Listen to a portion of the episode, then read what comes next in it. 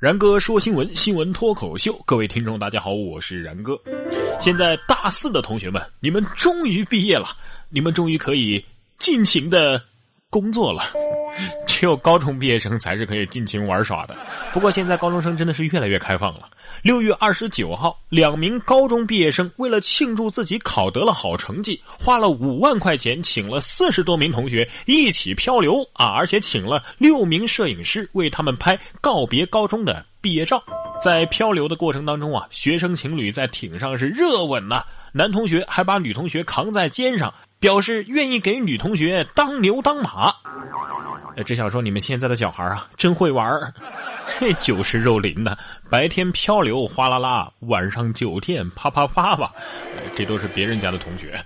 说完别人家的同学，再来听听别人家的爸爸。说小贝又又又纹身了。贝嫂今天爆料，小七要往小贝的身上纹一个他最爱的小黄人的纹身贴纸。这小贝二话没说就同意了。现在小贝身上多了这么一个小黄人儿。真的是要暖煞人呐！这小七、小贝、小黄人听起来好像是同辈人啊！真是嫁得好不如投胎好。爸比，那我要是喜欢《清明上河图》怎么办呢？你说这七公主以后会不会这么说？嗯，我又分别喜欢上了《葫芦娃》《美少女战士》《圣斗士星矢》还有《足球小子》呃等文学名著。哎哎哎，这位男生。请你别这样糟蹋文学典故好吗？你这么做考虑过廉颇的感受吗？这廉颇都能气得从坟里爬出来，我估计。呃，据网友爆料，在重庆工业职业技术学院，一名男生在女生宿舍门口啊负荆请罪啊跪求原谅。唉，求女人原谅的方法那么多，比如说带她吃一顿呢，让她收一堆快递呀。说这年代你背金条有什么用啊？没人理你，跟你说要背金条。才有用啊！下面这个男朋友呢，那就不是求女友原谅这么简单了，连性取向都变了。说男闺蜜抢走了男朋友，还被九五后女生追着打。二十五号的晚上，四川南充市一个九五后的小女生小林啊，追打一个男生，大喊：“让你抢我男朋友！”原来小林在网上秀出与男朋友的恩爱照时，偶然得知自己的男朋友和相识多年的男闺蜜小李有染。小李称他们一直想说出实情，但是怕伤害小林。哎呀，这这不是防火防盗防闺蜜了，连男闺蜜也都得防着了。哎，真的，每当然哥在朋友圈看到什么有一种友情叫什么什么，有一种蓝颜叫什么什么这样的文章的时候啊，就觉得挺扯淡的，因为蓝着蓝着就绿了呀，妹子。你难道平常没有察觉到什么异样吗？真是没有掰不弯的男人，只有不努力的 gay 呀！所以说呀，看事情的角度，呃，决定了一切。在单身狗种群不断扩大的今天啊，那个男孩同时拥有了男朋友和女朋友，简直就是人生的赢家，好吗？而下面这位丈夫因为心疼妻子挤公交上班，帮其找拼车，这妻子啊，竟然是跟车主私奔了。说贵州的黄先生和妻子一起在台州打工多年了，因为妻子抱怨上班挤公交太辛苦了，于是黄先生很是心疼啊，帮妻子在网上发了拼车启事。可是最近这两个人经常吵架，妻子更是负气出走，再没回来。多方打听才得知啊，妻子可能已经跟那个拼车的车主一起私奔了。哎呀，你自家的车胎硬是要塞给别人当备胎，别人磨合磨合，呃，不就上高速了吗？真是一个悲伤的故事。当自己的老婆变成别人的妻子，当女友变成了前女友，还是有人为他操碎了心。说男子为前女友写新婚手册，指点其婚后的生活。连续两年考研失败，女友不但不嫌弃他，还决定嫁给他。可这小伙子简直有病啊！怕女友受委屈而分手了。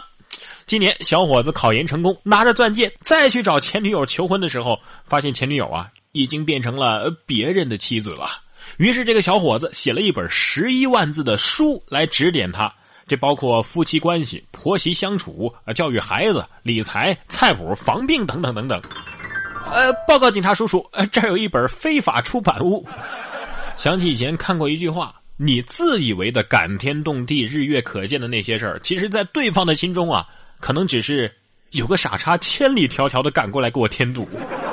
佩服佩服啊！现在的研究生这 Ctrl C Ctrl V 的技能也太熟练了，十一万字，这单身狗都能变出婚后生活指南了啊！要说这生活指南，还是得然哥给大家出点主意啊！这日子不是越来越热了吗？然哥在这里给大家一个小建议：这夏天来了，你应该多选一些西红柿啊，还有西瓜这样的水果吃，少吃什么芒果呀、荔枝啊、猕猴桃啊、提子什么的。这不，北大附院的营养专家就解释说了，因为这个西红柿和西瓜呀。比较便宜，吃多了不心疼。哎呀，要说心疼啊，这果农们水果卖不掉，往池塘里面倒火龙果才让人心疼呢。由于市场饱和，佛山三水大唐永平峪的三百多亩红肉火龙果遭到了严重滞销，眼下超过十万斤都已经熟透了，不到一周就会烂掉。而且火龙果如果不处理的话，会污染土地，影响下一批的收成。这果农非常无奈呀，只好把它们全部倒入了鱼塘。哎呀，果农卖不掉，我们却吃不起，也是让人心痛啊！哎，这心痛的感觉也是让我回想起这三年尝尽社会辛酸艰难的历程。从一开始什么都没有，到后来的三十万，从三十万又到两百万，从两百万到八百万，从八百万到一千八百万。我在这不是炫耀啊，我是想通过自己的亲身经历告诉大家。这手机像素啊，还是越高越好。像素越高，拍的照片啊，真的是越清晰的。真的，现在这摄像头啊，太发达了，哪儿哪儿都有。这不，公交车上给老弱病残让座的画面被摄像头拍下来，让人看着就非常的温馨。然而啊，这好心没好报，真的是让人心寒。也恨这公交车上的摄像头的像素咋就没有一千八百万呢？啊，根本就无法看清面容。怎么回事呢？最近青岛的杨女士乘坐公交的时候，给一对母女好心的让座。临下车的时候呢，不小心把手机落在了公交车的座位上。他一想啊，哎，这公交车上不是有摄像头吗？我去看看，说不定能找到。结果调出监控一看呢，发现这手机的确是落在了座位上。就是他给让座的那个孩子啊，看到杨女士走的时候呢，想叫住杨女士还这个手机，可是这个小孩的母亲却挡住了，哎，制止了他。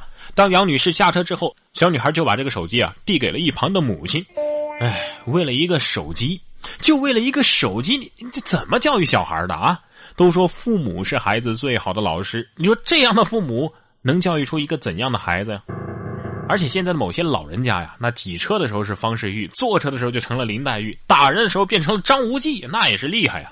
二十七号，福建泉州的一个老太太坐错了公交车，中途想下车，这司机告知啊，我得到了站才能停车呀，于是拒绝了他的要求，没想到这引来了老太太的暴力殴打。老太太用拐棍殴打这个司机，打了十多分钟，还拎起了垃圾桶砸向司机，还说呀：“你你报一百次警也没用。”最后，这个老太太和乘客都下了车，这司机呀是趴在驾驶台上哭了起来。这男司机都能被你打哭了，老奶奶，你这战斗力真的是爆表啊！说想不想报仇啊？想报仇可以向下面这位学习学习。说如何报复驾校教练。说的是驾校的学员考完试之后呢，摆了一个谢师宴，但是这个教练因为酒驾被吊销了驾照。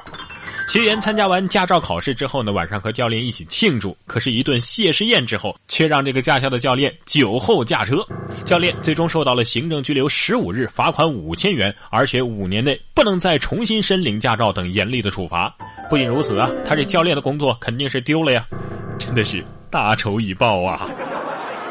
然哥说新闻，我是然哥。想要跟我取得交流的朋友，可以关注我的新浪微博“然哥说新闻”，或者是关注微信公众平台“然哥脱口秀”都可以。